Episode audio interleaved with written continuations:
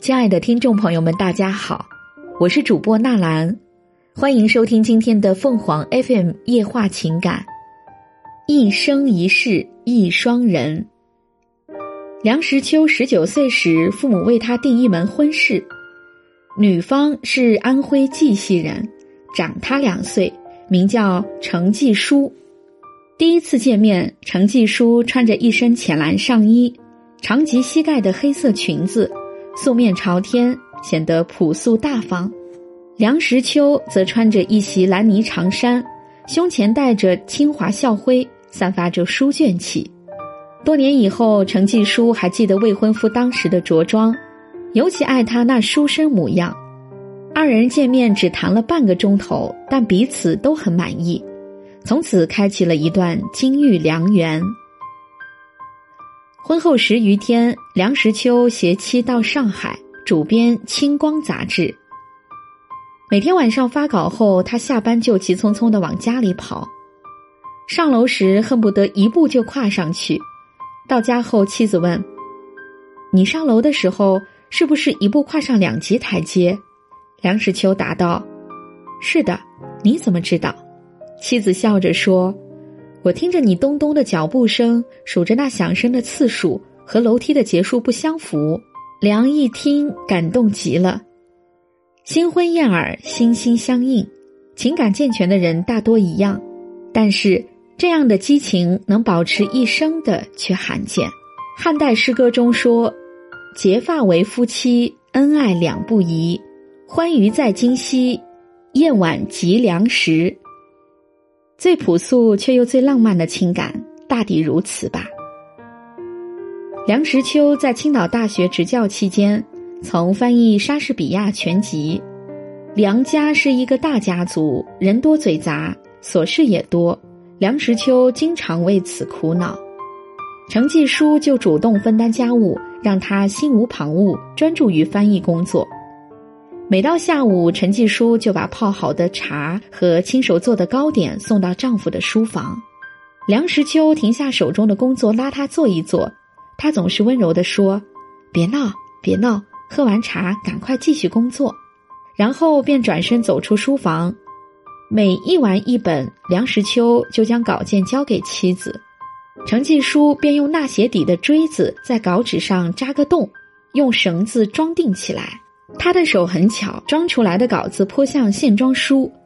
梁实秋后来回忆说：“我翻译莎士，没有什么报酬可言，穷年累月期间很少得到鼓励。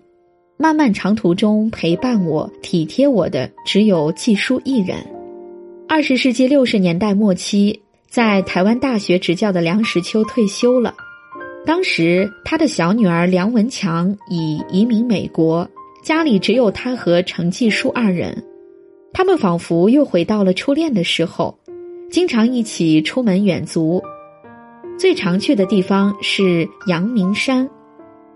他们找一家合适的旅馆住下来，上午休息，下午散步。这对老夫妻像小孩一般，在林间闲谈嬉闹，那样子太亲密了。旅店的老板琢磨了好几日，也没搞懂。人老了还能这样？二十世纪七十年代，梁实秋和程继书迁居美国，与小女儿梁文强一起生活。女儿经常看到他们手牵着手，就连坐在汽车后座时也是如此，俨然热恋中的情侣。程继书腿脚不灵便，上楼十分费劲，梁实秋便在身后推着妻子爬楼梯。有一次，妻子穿着一件黑色的毛衣。梁实秋戏谑地说：“黑熊爬上去。”妻子回头模仿熊的吼声，做出扑咬人的样子。到了室内，程继书便倒在丈夫怀中。梁实秋能听见他的心脏在砰砰的跳。尽管已经华发丛生，但妻子还是像初恋时那个不敢直视他的少女。一九七四年，梁实秋和妻子去附近的市场购物。结果，市场门前的一架梯子滑落，砸中了陈继书。梁实秋赶紧将老妻送到医院，然而手术没有成功。陈继书最后的一句话是：“志华，你不要着急，要好好照料自己。”到了最后，他心里想的还是那个最爱的人。据说生前他曾和梁实秋讨论过死的问题。程继书对梁实秋说：“最好咱们一起死，嘴里喊一二三，然后同时死去。”他们还谈到了来生。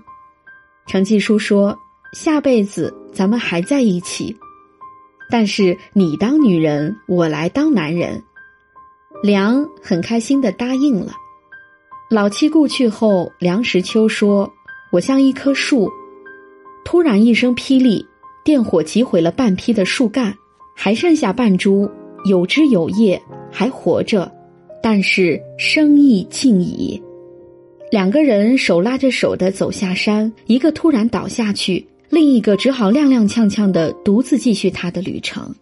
梁实秋后来写的《怀园梦忆》是一本悼亡之作，他借汉时人诗句说：“诗人感木瓜。”乃欲达瑶琼。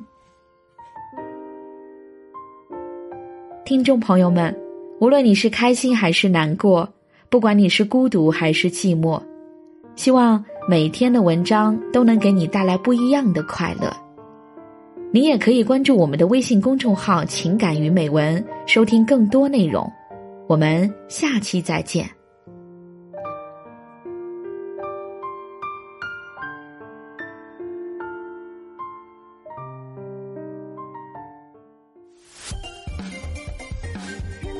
学会。